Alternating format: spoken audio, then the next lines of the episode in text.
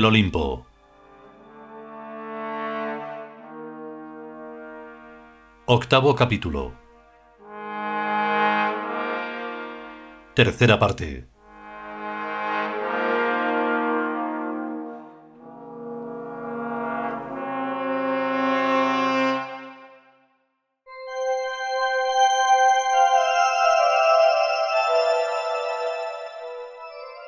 Es un auténtico despertar de la conciencia personal lo que acontece cuando miramos el gran diamante del altar de Sotis. Dice K.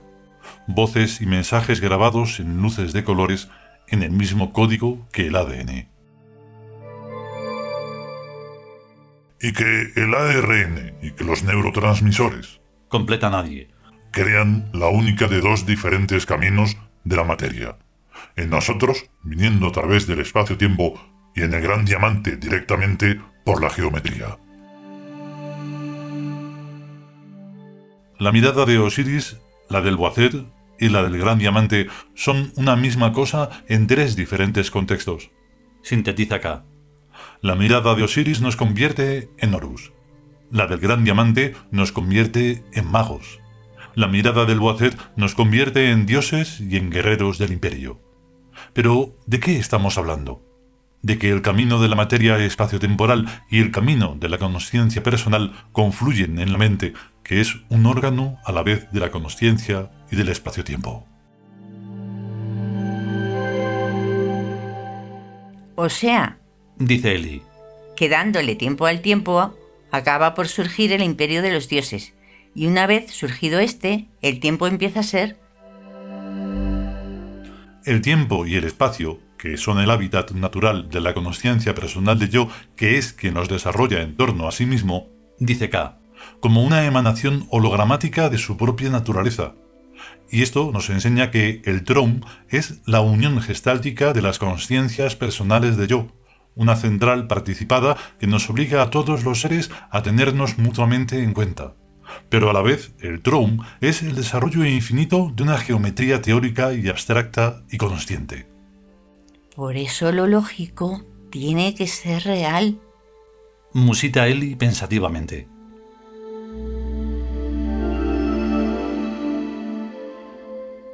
El último rostro esculpido en la galería sur es la de la diosa Mut. A Mut le gusta ocupar siempre una posición discreta, pero clave. La sonrisa de Mut es la más enigmática plasmada por el pintor Leonardo en la Gioconda. Las personas que sonríen de ese modo forman una especie de seres llamados Tiud, en todo parecidos a los humanos, pero diferentes. En sus regios pensamientos, Francisco I de Francia no sabe bien si a Micer Leonardo da Vinci le gusta extraordinariamente el dinero o es que lo necesita para mantener a su familia pictórica, como él asegura. El rey Francisco sabe que Leonardo es un tío, un ser raro y extraño que misteriosamente contacta con otro mundo donde la gente sonríe así. Está la sonrisa de los dioses, Enseña Plotino ante el emperador. Pero también está su mirada, que es extraordinariamente enigmática, ya que los dioses ven a través del futuro, cosa que los mortales no pueden hacer al no haber desarrollado el órgano mental simétrico a la memoria. Aunque el hecho no sea del dominio público, en todos los días del tiempo hay alguna gente que piensa para sus adentros sobre raros temas. Cuidado, K. No te extralimites. Advierte la voz de la cumbre desde el vector del extremo futuro. Atente escuetamente al logos imperial. Entendido, pero advierte, oh señor, que la gente quiere mucha acción. Pues que lean los periódicos y oigan los noticiarios. Todo lo que sucede en la Tierra y en el universo forman la acción de esta novela. La palabra novela está inventada para uso del Sacro Imperio Romano de Oriente, capital Constantinopla. Todas las demás novelas son brutas imitaciones plagadas de chorradas y tonterías. Dice Don Quijote.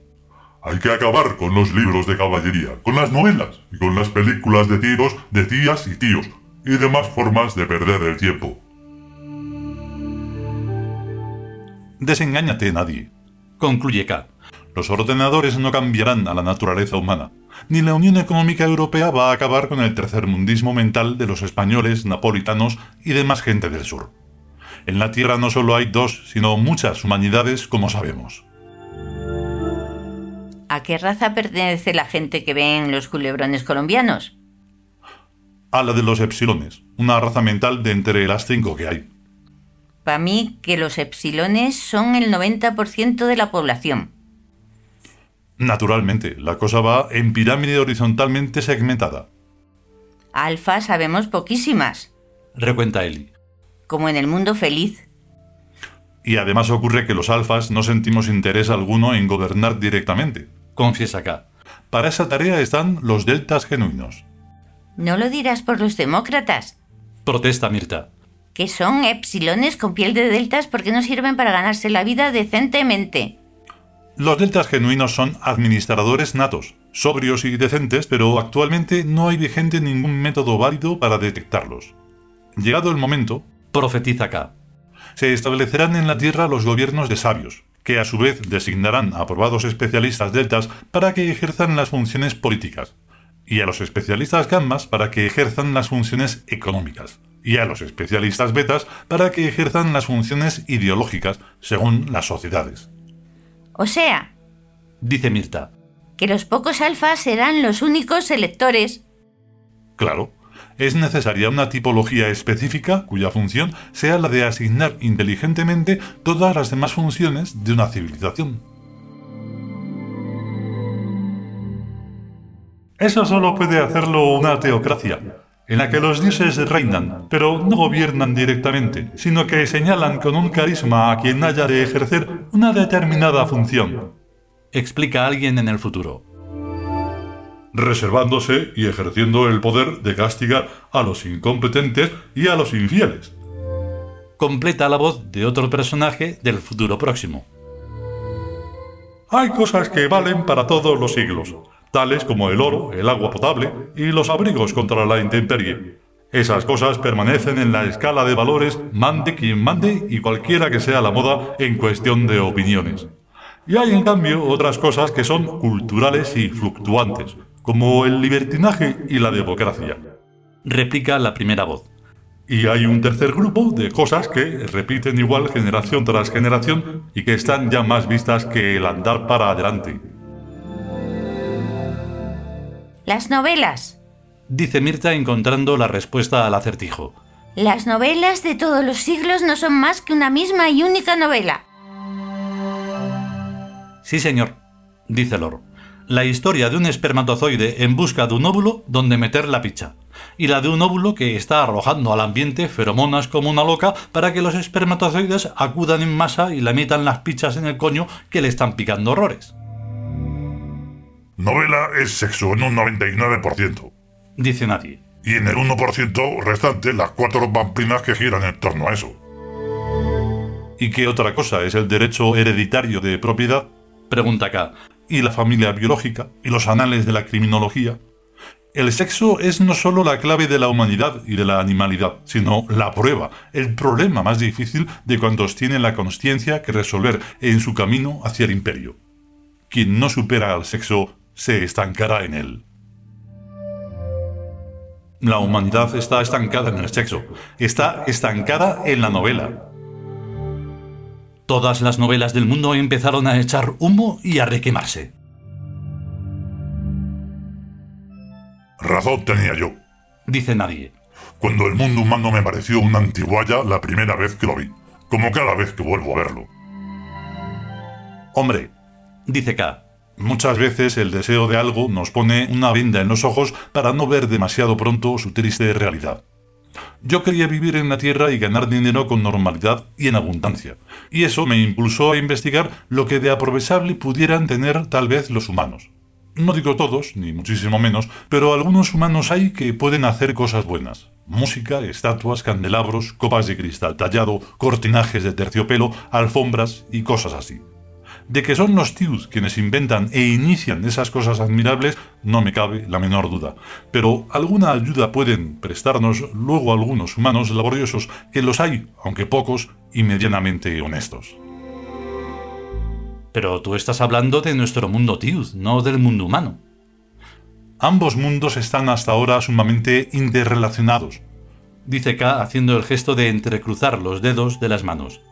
Pero pronto las crisis de la familia y de la economía y la muy sutil crisis de la inteligencia irán separando netamente el trigo de la cizaña. Respecto a lo que propiamente puede ser considerado como mundo humano, no solo es una antiguaya, sino una primitivez. Incluso con armas sofisticadas, los estados policíacos humanos no han superado la fase simiesca de la agresividad directa. No es el de sus líderes un dominio moral, mental e inteligente, sino la vulgar tiranía de la astucia y la brutalidad, más o menos enmascaradas con las leyes tramposas de los animales predadores. El monopolio estatal de la violencia y del robo no es un verdadero paso evolutivo respecto a las tribus de simios originarios, que a su modo hacían lo mismo. Lo que sí es un paso evolutivo es la compleja sofisticación con que ejercen ese dominio, pero esa sofisticación es un invento tiud que estos simios humanos han copiado malamente. Dice Eli. Copiar no es crear, advierte K. Los humanos dependen de los tiud, no solo para conseguir ideas nuevas, sino para mantener operativas las ideas antiguas. Cuando la ciudad se independice de la humanidad, esta volverá a la edad de piedra. Por sí solos, los humanos no saben mantener ni la producción de bienes, ni la depredación biológicamente organizada, ni siquiera el falso orden policíaco de un Estado mínimamente complejo. Afortunadamente, dice Mirta. ¿Y para cuándo nos independizaremos?